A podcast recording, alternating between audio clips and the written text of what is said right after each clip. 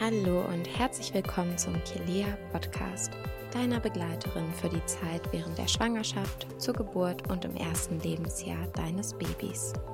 Ich bin Julia, eine der Geschäftsführerinnen von Kilea. In dieser Episode ist unsere Mitbegründerin Sarah Mückenburg dein Podcast-Host. Sie ist zweifache Mama und seit mehr als 15 Jahren Prä- und Postnatal-Yoga-Lehrerin. Sie spricht mit verschiedenen spannenden ExpertInnen, gibt wertvolle Tipps und teilt wichtige Informationen. Denn wir von Kilea wissen, dass der neue Alltag neben all den wunderbaren Momenten auch Fragen und Herausforderungen mit sich bringen kann. Unsere Herzensaufgabe ist es, dich und euch auf der Reise in das Elternwerden oder bereits schon Sein zu unterstützen. Und nun wünsche ich dir ganz viel Spaß beim Zuhören. Heute geht es um die Rolle des Partners bei der Geburtsvorbereitung, bei der Geburt und in der ersten Zeit mit Baby. Es liegt in der Natur der Sache, dass es sich bei einer Schwangerschaft und Geburt hauptsächlich um Mutter und Kind dreht. Die Entwicklung der letzten Jahrzehnte hat aber glücklicherweise auch gezeigt, dass werdende Väter gerne mehr und mehr in alle Prozesse und Entscheidungen integriert werden wollen.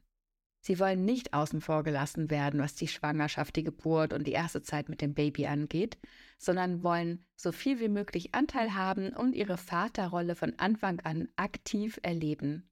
Früher war es eher so, dass Väter im Kreißsaal eher so die Seltenheit waren. Früher ist auch kaum jemand mit zum Geburtsvorbereitungskurs gekommen. Jetzt sind ganz viele Partner mit dabei und es gilt wirklich als selbstverständlich, sich da mit auf die Geburt vorzubereiten und dabei zu sein. Es gibt auch so viele Möglichkeiten für den Partner, sich bei der Geburt einzubringen und natürlich auch sehr danach im Wochenbett. Deshalb spreche ich heute mit Tobias Richter, Hebamme an einem großen Berliner Krankenhaus und auch freiberuflich in der Geburtsvorbereitung und Schwangerschaftsvorsorge tätig. Herzlich willkommen, Tobi.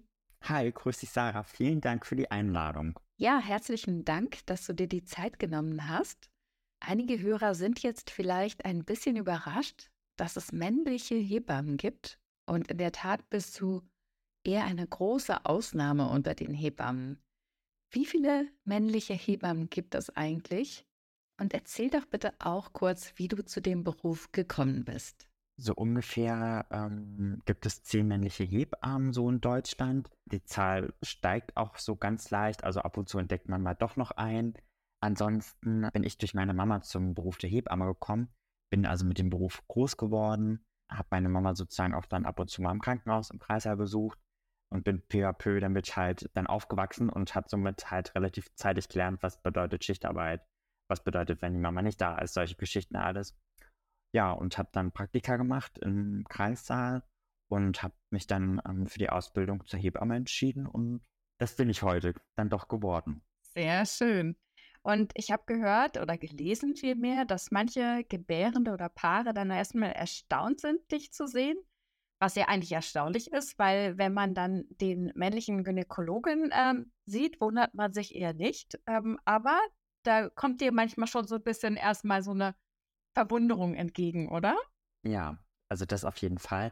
Das Problem, das viele haben, also man kennt es irgendwie nicht. Also es war halt eine ganze Zeit lang, dass keiner wirklich wusste, geht das überhaupt für Männer? Ach, das ist ja interessant, dass es Männer auch machen dürfen. Und Gynäkologen, ja, das waren ja damals schon Ärzte und so weiter. Und wenn wir jetzt halt mal auch so sehen, Hebammen sind ja viel näher bei den Frauen. Hebammen betreuen den ganz normalen Geburtsverlauf, müssen ja nur, wenn irgendwelche Abweichungen vom normalen Geburtsverlauf sind, sozusagen den Arzt dazu holen. Und bei uns ist ja wirklich, dass er erst wirklich, wenn die Geburt soweit ist, dann dazu kommt der Arzt. Und das alles andere davor, das machen wir Hebammen ganz alleine sozusagen.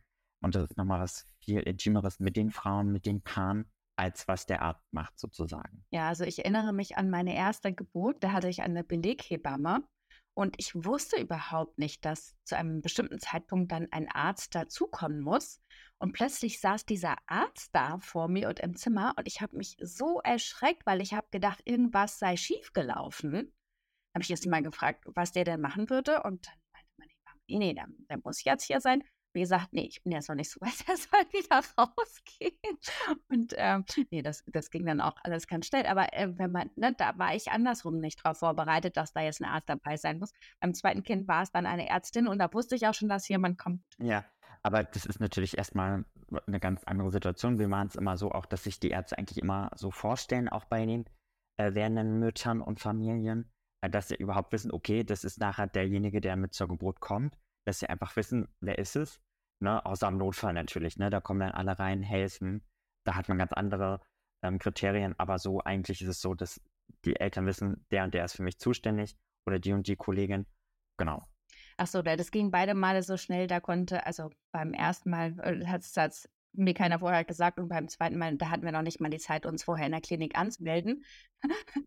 also von daher, äh, das war vielleicht nicht so, wie das eigentlich geplant ablaufen sollte.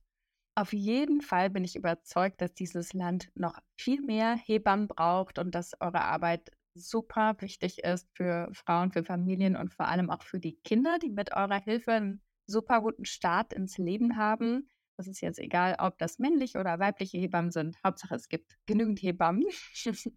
Und heute geht es hier vor allem um Hebammentipps für den Partner.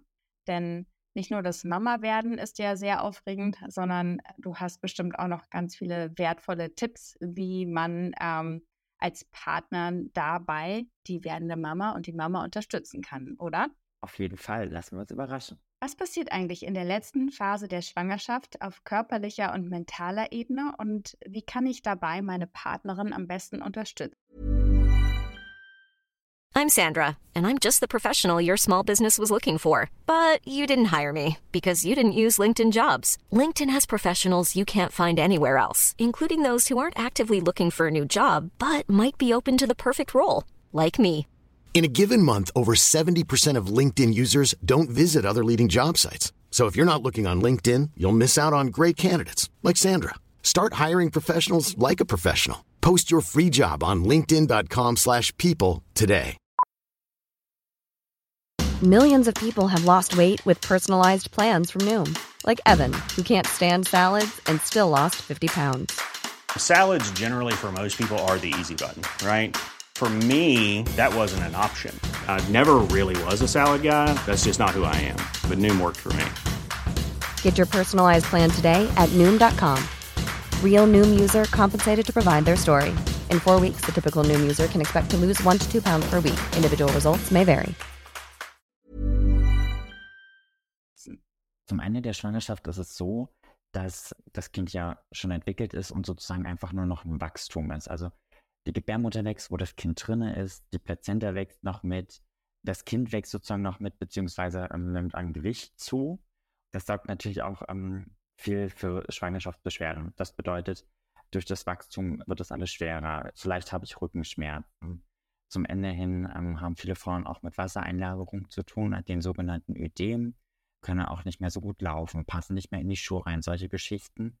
Und da können Partner natürlich die Frauen unterstützen, sie sozusagen massieren, gerade ähm, bei Rückenbeschwerden, Kreuzbeinmassagen im unteren Rückenbereich massieren. Das hilft ihnen gut, besonders auch nachher unter der Geburt, aber da erzählen wir nachher noch mal ein bisschen was dazu. Natürlich auch ähm, Massagen bei zum Beispiel Ödem, also für die Wassereinlagerung, was ich gerade schon gesagt habe, dort einfach vom Fuß zum Herzen hin, einfach das Wasser sozusagen in den Kreislauf reinkommt und man das halt nicht alles einlagert solche Geschichten. Und vielleicht Schuhe anziehen auch? Schuhe anziehen, das ist natürlich auch, ähm, dass sich die Frauen einfach hinsetzen und der Partner einfach mal die Schuhe anzieht. Das geht natürlich auch. Ja.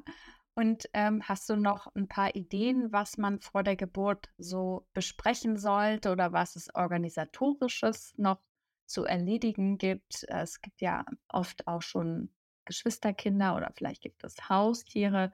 Was findest du, sollte unbedingt vor der Geburt alles abgeklärt werden? Hm. Wichtig ist sozusagen, dass man vor der Geburt einfach mal so über Goes und No-Goes spricht. Einfach sozusagen, was wünsche ich mir von meinem Partner, beziehungsweise was hat der Partner sozusagen auch für vielleicht Probleme, Ängste, wie auch immer.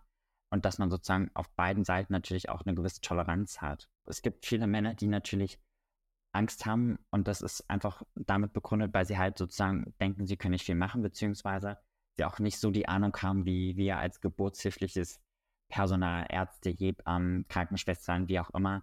Und so ein bisschen natürlich auch in dieser Situation ausgeliefert sind. Und deswegen sollte man einfach sozusagen von vornherein erstmal offen drüber sprechen, was sind meine Ängste, was sind meine Befürchtungen. Das ist so das Wichtigste mit.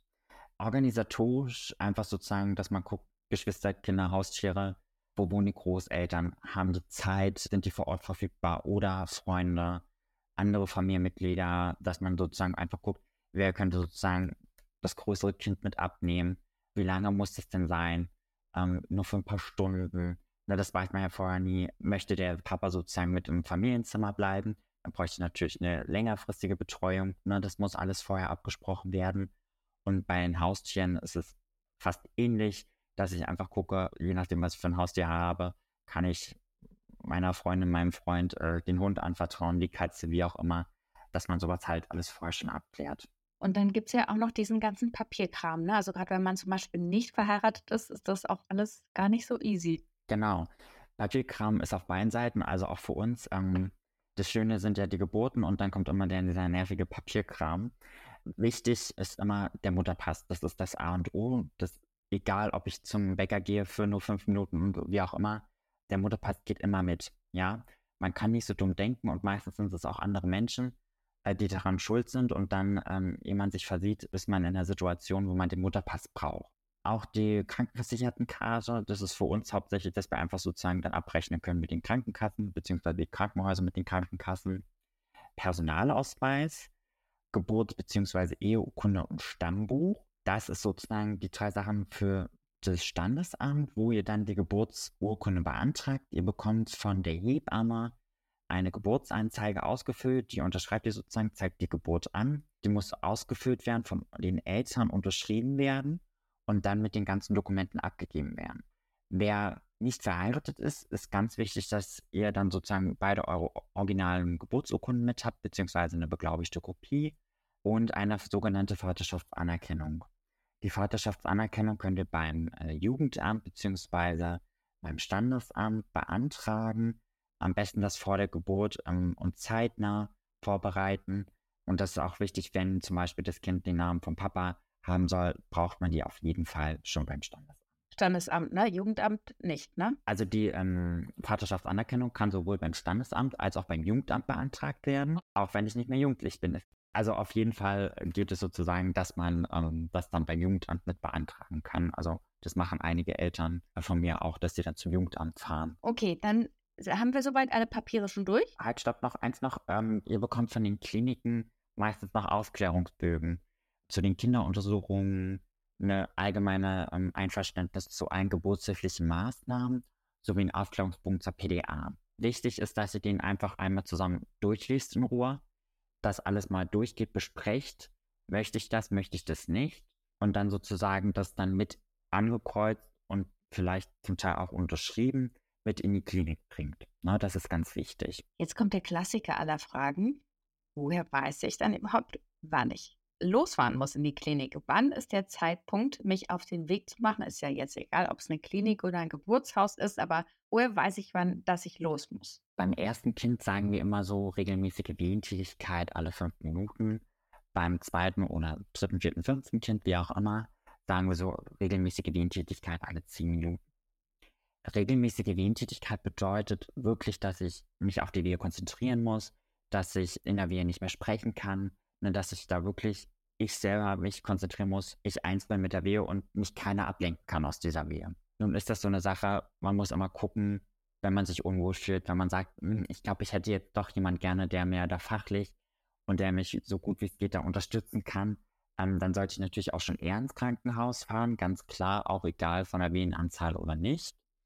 Natürlich bei Blutungen, die über die Periode hinaus stark sind, dort sollte ich auf jeden Fall auch das Krankenhaus aufsuchen. So leichte Zeichnungs- und Schmierblutungen unter den Venen sind normal, denn am Muttermund sind ganz kleine Gefäße, die sich ähm, durch die Venentätigkeit auch mal einreißen und somit kann es auch mal ein bisschen bluten. Ja, alles, was regelstark ist, überregelstark, sofort einfach die Klinik aufsuchen. Genauso wie beim Blasensprung. Dort ist es immer wichtig, sozusagen, das sage ich nachher dann auch nochmal mit dazu, dass das Kind mit dem Kopf nach unten liegt. Ne, das ist so ungefähr bei 95 Prozent aller Schwangerschaften der Fall. Und die Farbe des Fruchtwassers ist natürlich auch immer ganz wichtig. Das sollte hell sein, klar sein. Grünes Fruchtwasser und blutiges Fruchtwasser sind Gründe, wo man dann einfach mit dem Rettungswagen so schnell wie es geht in die Klinik fahren sollte. Ne? Einfach um zu klären, woher das kommt. Und das mit dem Kopf nach unten, das sollte man also unbedingt in den letzten Wochen abklären, weil das hat dann viel damit zu tun, wenn man einen Blasensprung hatte, wie man in die Klinik fährt, richtig? Genau, das ist wichtig sozusagen einfach, dass der Kopf sozusagen so gut das untere Uterinsegment, sagen wir dazu, also um sozusagen schön sozusagen das Becken mit abdichtet. Ne? Das ist sozusagen auch zum Ende in der Schwangerschaft gibt es die sogenannten Senkwehen. Die sind dafür zuständig, dass der Kopf sozusagen Bezug zum Becken aufnimmt und dass sozusagen die Nabelschnur nicht vorrutschen kann. Das ist der Hauptgedanke. Und das wäre sehr ungünstig, wenn die vorfallen würde. Genau, also weil man hört immer wieder solche Geschichten, oh je, Blasensprung und da darf ich ja nicht aufrecht und dann muss ich ja liegend und so weiter in die Klinik und am besten nur noch rumkrabbeln. Aber das bezieht sich wirklich nur darauf, wenn das Kind eine andere Lage hat, richtig? Genau, genau. Was muss ich denn für den Weg zur Klinik beachten, wenn es ganz eilig ist? Darf ich da auch über rote Ampeln fahren und in welchem Fall sollte ich vielleicht doch lieber einen Krankenwagen oder Storchenwagen rufen? Und wie ist es, wenn ich ein Taxi nehmen muss? Muss der Taxifahrer vorher wissen, dass ich auf dem Weg zu einer Geburt bin? Um, wie ist das alles geregelt? Ganz wichtig, ähm, niemals über rote Ampeln fahren. Also ähm, hier gilt Straßenverkehrsordnung und man muss auch immer gucken, dass man sich nicht äh, in irgendeine Gefahrensituation begibt, denn es gibt nicht umsonst rote Ampeln und gerade im Berliner Verkehr ist es äußerst ungünstig. Ist das, glaube ich, nur in Italien oder man kann doch auch eventuell ganz dringend ist, kann man nicht auch Polizeischutz bekommen? Oder war das in einem anderen Land, wo man, wo die dann so weiße Fahnen aus dem Fenster halten oder sowas? Das kann durchaus sein. Ähm, man liest ja ab und zu mal in verschiedenen Zeitungen, dass die Polizei eskortiert zur Geburt, wie auch immer. Aber eigentlich ist es wirklich so, wenn ich das Gefühl habe, dass ich es nicht mehr sozusagen rechtzeitig in die Klinik schaffe oder es ganz eilig habe, bin ich immer auf der sicheren Seite, wenn ich den Rettungswagen äh, rufe, weil die dann mit Blaulicht, mit Sonderzeichen in die Klinik fahren und gerade auch die Väter oder die Begleitperson, die dann natürlich auch immer noch besonders aufgeregt ist, wenn sie weiß, oh mein Gott, jetzt ist es ganz schlimm und eilig und wie auch immer. Und dann muss ich jetzt mit dem Auto fahren und oh mein Gott. Durch die Berliner Rush Hour zum Beispiel. Eben, und das ist wirklich, wo ich sage, ähm, ganz entspannt, wirklich lieber einen Rettungswagen rufen und dann, die wissen sozusagen, wie es läuft, die können mit Blaulicht fahren und dann geht es sozusagen in die Klinik. Und wie ist das mit dem Taxi? Mit dem Taxi ist es so, dass Taxis nicht verpflichtet sind, Schwangere ähm, mitzunehmen, denn Schwangere und Geburt sozusagen ist eine sogenannte Ausnahmesituation und da müssen Taxifahrer euch nicht mitnehmen. Hier ähm, lohnt es sich einfach, wenn ihr sozusagen mit einem Taxi, wie auch immer, ähm, in die Klinik fahren wollt, einfach vorab vielleicht, wenn das so geplant ist, äh, mit einem Taxiunternehmen zu sprechen. Oder in verschiedenen Kliniken gibt es auch den Storchentaxi beziehungsweise Frauentaxi, wo man sozusagen in der Klinik, wo man eingemeldet ist, eine Telefonnummer für bekommt und man sozusagen dann, wenn man Blasensprung hat, wie auch immer anrufen kann und dann in die Klinik gebracht wird. Ne, die sind da auch vorbereitet. Die fahren dann nicht zum ersten Mal eine Schwangere. Ne, die sind da ein bisschen entspannt, versuchen so gut wie es geht, um, mit euch da zu reden, euch zu beruhigen und dann euch sicher in die Klinik zu bringen. Seid ihr gerade auf dem Weg ins Abenteuer Eltern werden? Für werdende Papas ist es nicht immer leicht, sich emotional auf die Vaterrolle vorzubereiten und zu wissen, was bei der Geburt und danach auf sie zukommt. Deswegen haben wir von Kelea den Hey Papa Partnergeburtsvorbereitungskurs entwickelt. Hier lernst du, wie du deine Partnerin am besten in der Schwangerschaft, bei der Geburt und im Wochenbett unterstützt. Außerdem erfährst du von unserer Hebamme und anderen Experten, wie du zum Babyprofi wirst und gut in die Vaterrolle wächst. Und das, wo immer du bist und in kurzer Zeit. Das ist auf jeden Fall entspannt, wenn man weiß, dass da ein Fahrer sitzt, der das auch schon ein bisschen kennt, dieses Szenario. Genau. Ich weiß noch, bei der ersten Geburt bin ich dann mit so einem türkischen Taxifahrer gefahren und äh, das ging ja, wie gesagt, sehr schnell los und ich musste da auch schon viele Wehen veratmen. Und mir war das wirklich unangenehm, dass ich da so rumtönen musste im Taxi da hinten und war dann recht froh, dass der schon selber fünffacher Vater war und dann immer noch so ein bisschen gelächelt hat. ich habe mich jedes Mal entschuldigt, aber das muss halt sein, ne? Ja, und wir haben unsere Taxifahrer dann auch immer, unser Taxifahrer ist sogar eine Taxifahrerin, ähm, und dann immer, ach, hallo und äh, heute mal wieder und so. Also ähm, es ist schon immer ganz witzig und ähm, man lernt ja immer ein paar Leute kennen. genau. Das glaube ich. Ja. Ähm, einfach auch nochmal hier Krankenwagen rufen. Wirklich, wenn, was ich schon gesagt habe, das blutige grüne Fruchtwasser ist, die Blutungen, die überregelstark sind. Natürlich auch, gerade beim zweiten, Kind habe ich eine Ahnung vom Pressen, das Kind kommt und so weiter. Dann wirklich sagen, Krankenwagen rufen und vielleicht auch noch eine Hebamme. Hier ist es immer wichtig, beides zu rufen, die Hebamme und einen Krankenwagen. Denn Hebammen, die sozusagen nicht freiberuflich versichert sind, müssen immer sozusagen Arzt hinzuziehen, weil es ja eine außerklinische Geburt war in dem Moment, haben zwar mehr Ahnung, aber würden im Nachhinein sozusagen Ärger bekommen, sollte da irgendwas sein. Und dann fährt man, wenn das Kind geboren ist, in die Klinik und da wird dann sozusagen alles nochmal nachgeschaut. Aha, okay, gut. Man kann hier so über so viele Sachen en Detail sprechen. Nur ganz kurz, wenn ich dann in der Klinik angekommen bin, was muss ich da noch beachten? Also nicht wie ich ähm, an der Anmeldung vorbeirennt, wahrscheinlich. Ähm, kommt drauf an, wie es in den Kliniken geregelt ist. Das ist ganz unterschiedlich. Bei uns ist es so wirklich erstmal ganz entspannt gerade beim ersten Kind hat man meist noch Zeit, dass man vielleicht auch noch einen Parkplatz suchen kann und dass man dann entspannt einen kleinen Spaziergang macht und dann hoch in den Kreiser läuft. Viele Kliniken haben unterdessen auch Storchenparkplätze. Da einfach schauen, wenn ihr euch informiert beim Infoabend, wie auch immer in eurer Klinik, wo ihr entbinden möchtet oder auch beim Geburtshaus, dass ihr einfach schaut, wo gibt es da Parkplätze, beziehungsweise wo ist der Storchenparkplatz. Ähm, da dürft ihr euch sozusagen, wenn ihr mit denen kommt, wie auch immer, hinstellen dann dürfen die Partner die Frauen sozusagen in den Kreis begleiten. Wir schauen uns das erstmal an, wir schreiben ein Stückchen CTG, äh, untersuchen sozusagen, ähm, wie viel Zeit haben wir noch, soll der Partner gleich da bleiben oder kann er nochmal sozusagen in Ruhe das Auto dann umparken.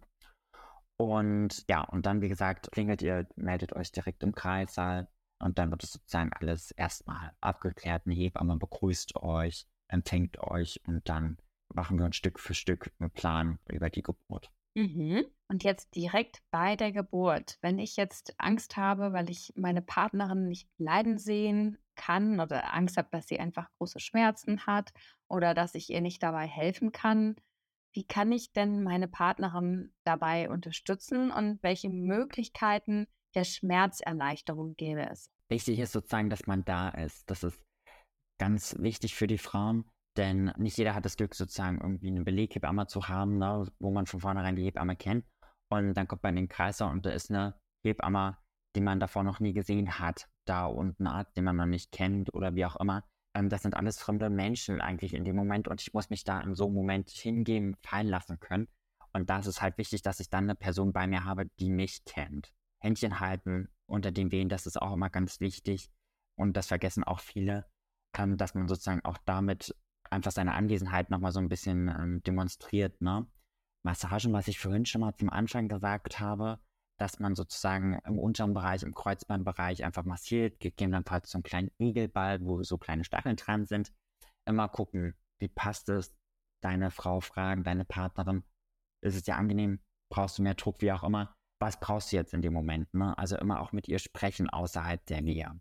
Und was man immer auch mit gut machen kann, Vorschläge beziehungsweise also Vorschläge, Hinweise von der Hebamme, ähm, wenn sie sagt zum Beispiel, stell dich doch mal vors Bett, du kannst dich auch ruhig festhalten oder setz dich nochmal so ein bisschen auf den Ball, dass man einfach so ein bisschen da bei der Umsetzung hilft, ne? dass man seine Frau äh, hinter sich, zum, also hinter seiner Frau sitzt, die so ein bisschen stützt, solche Geschichten. Ne? Da versuchen wir Hebammen auch so gut wie es geht, ähm, die Männer auch an die Hand zu nehmen und zu sagen, schau mal, das und das kannst du machen. Und natürlich was man auch noch nicht vergessen darf, Nahrung und Trinken beschaffen. Das ist immer auch ganz wichtig. Das ist immer eine gute Aufgabe für die Männer, dass sie einfach schauen, oh, die Wasserflasche ist alle, ich gehe nochmal frisches Wasser holen und ein bisschen was essen. Ne? Gerade zum Anfang, da hat man noch manchmal so ein bisschen Lust und Zeit, dass man noch ein bisschen was essen kann. Später ist es meistens nicht mehr so. Äh, aber trinken ist wirklich extrem wichtig, denn man schwitzt unheimlich unter der Geburt. Das ist ein extremer Kraftakt man geht zwischendurch auf Toilette, solche Sachen. Und da braucht man unglaublich viel Flüssigkeit. Und was ist denn eigentlich, wenn es ein Kaiserschnitt wird oder wenn da einfach mehr Interventionen nötig sind? Inwiefern kann ich da unterstützen? Und ja, tatsächlich auch, vielleicht kann ich ja gar nicht gut sowas sehen. Was äh, kann ich denn in dem Fall machen? Wichtig ist da, erstmal traue ich mir das zu. Ne? Da kommen bei interventionsreichen Geburten, da sind dann nicht mehr nur ein paar Leute, sondern da kommt eine große Mannschaft geführt, ne? in, so einem, in so einem Kreissaal. Da füllt sich der Raum meistens und dann weiß ich nicht, traue ich mir das zu? Kann ich das jetzt mit ansehen, die Geburt? wie gesagt, gerade auch zum Beispiel beim Notkaiserschnitt und so weiter, darf der Mann zum Beispiel auch gar nicht mit rein. Ne? Da zählt jede Minute, da rennen wir in den UP-Saal und dann müssen wir so schnell wie es geht das Baby sozusagen auf die Welt holen. Ne? Und das sind zum Glück nicht jede Geburt, aber es sind ab und zu so Sachen, ähm, die man schon mal erlebt. Und da muss man dann wirklich gucken, traue ich mir das zu oder nicht. Ansonsten, die Aufgabe des Partners ist dann sozusagen auf das Kind aufzupassen. Wenn die Mama gerade, wie gesagt, eine Vollnarkose hat aufgrund vom Notkaiserschnitt oder sich gerade zum Beispiel irgendwie gerade die Naht erfolgt, wie auch immer, und sie da sich irgendwie konzentrieren will, wie auch immer, obwohl das Kind auch immer schön zum Ablenken da ist, ähm, da sozusagen, dass der Partner auf das Kind aufpasst. Und wichtig ist auch immer, dass man, und das vergessen viele, nicht nur nach einer span normalen, spontanen und schönen Geburt, sondern auch, dass man einfach schaut, dass man so gut wie es geht sie einfach auch lobt, dass man einfach sagt, toll, dass du durchgehalten hast und hast es super gemacht und dass man da einfach nochmal wirklich schaut, denn viele Frauen ähm, haben in dem Moment auch wirklich manchmal diese Angst, versagt zu haben. Sie haben Angst, dass sie sozusagen das Kind nicht allein spontan bekommen haben. Das ist so die Hauptangst und deswegen wirklich nochmal sagen, du warst wirklich klasse, du hast alles gegeben, ne, dass man einfach nochmal wirklich die Frauen dolle lobt dafür. Und wie gesagt, hier ist die Anwesenheit ganz wichtig, einfach auch nochmal, dass man, wenn die Frau auf einer Vollnarkose auswacht, dass man da ist, dass sie ein bekanntes Gesicht hat, beziehungsweise dass man sogar auch wirklich bonden kann, das heißt Haut an Haut, nackiger Kontakt, solange die Mama vielleicht noch im OP-Saal ist. Tobi, was mache ich denn eigentlich, wenn ich aber wirklich kein Blut sehen kann und Angst habe, in Ohnmacht zu fallen bei der Geburt? Da ist auch wieder so die Frage, wenn man so zu zweitens geht, so Goes und No-Goes so ein bisschen zu fragen, muss ich dann überhaupt sozusagen wirklich mit zur Geburt? Es gibt Männer und das ist auch nicht schlimm. Oder auch andere Partner, Partnerinnen. Oder auch andere, genau, Partnerinnen oder andere Begleitungen, die sagen, hm, tut mir leid, also Geburt, das kann ich einfach wirklich nicht. Und dann ist es vielleicht auch wirklich besser zu sagen, ich nehme lieber eine Freundin mit, eine andere Bekannte oder meine Mutter oder mein Vater oder was auch immer, die mich kennen, die sich das zutrauen. Das ist keine Schande zu sagen, aber man muss es halt wirklich offen und ehrlich kommunizieren. Und wenn ich das aber gar nicht weiß und in dem Moment aber so das Gefühl habe, oh Gott, ich falle gleich in Ohnmacht. Ja, dann wichtig, sich entweder hinzusetzen oder rauszugehen vor den Kreissaal Ansonsten kann man auch gucken, dass man vielleicht sagt, wirklich oben sich am Kopfteil aufzuhalten, gar nicht so unten, was da unten vor sich geht, so zu schauen. Und wichtig, dass man regelmäßig Pausen macht, regelmäßiges Essen und Trinken. Manchmal ist es so, also manche Männer schaffen es auch so, andere machen noch eine Raucherpause ab und zu. Aber wirklich, das, so die Hauptursache ist, wenn die Männer mal umfallen ab und zu, das kommt ja mal vor, ist wirklich, dass sie nichts getrunken haben und gegessen haben dass der Blutzucker einfach im Keller ist. Das kommt wirklich häufiger vor. Das ist nicht nur so in den Filmen so, ja? Naja, also es ist jetzt nicht, dass hier regelmäßig einer umhaut, aber ab und zu ist das dann schon mal und das ist dann nicht so äh, einfach, wenn er auf einmal fällt, ohne Bescheid zu sagen. Ja. Ja, da muss man sich dann um, um die Begleitperson auch noch kümmern, sozusagen. Und das ein oder andere Loch in der Tür war. Oh. Ja. Mm, okay. da kannst du bestimmt viele Geschichten erzählen. Das gab es auch schon, ja. Vielen Dank fürs Zuhören. Diesen Podcast findest du in voller Länge in Hey Papa, dem Partnergeburtsvorbereitungskurs von Kilea. Da findest du noch viele weitere spannende Podcasts, Videos, Artikel und Checklisten. Alles, was du brauchst auf dem Weg zum Vaterwerden, um deine Partnerin gut zu unterstützen und um ein echter Babyprofi zu werden. Starte jetzt deinen Kurs auf www.kilea.de slash heypapa. Den Link findest du in den Show Notes.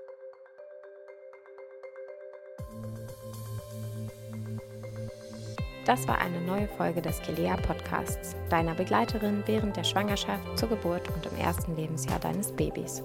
Es ist so schön, dass wir dich begleiten dürfen und wir würden uns unglaublich freuen, wenn du uns weiterempfiehlst. Wenn dir diese Folge gefallen hat, abonniere gerne unseren Podcast und hinterlasse uns eine 5-Sterne-Bewertung auf der Podcast-Plattform deiner Wahl. Hast du Feedback, Wünsche und Themenvorschläge, darfst du uns diese gern per Mail an podcast.kilea.de schicken. Unsere umfassenden Kurse zur Geburtsvorbereitung, Rückbildung, Babymassage und viel mehr Wertvolle Tipps und interessante Informationen findest du in der Kilea Schwangerschafts- und in der Kilea Mama App. Du findest uns auch auf allen gängigen Social Media Plattformen. Die Links dazu sind in den Show Notes. Bis zum nächsten Mal, wir freuen uns auf dich. Von Herzen, deine Julia und das gesamte Kilea-Team.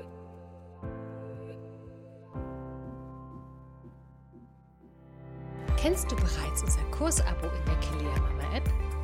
Damit bekommst du Zugriff auf nahezu alle aktuellen und kommenden Kurse für die Zeit nach der Geburt.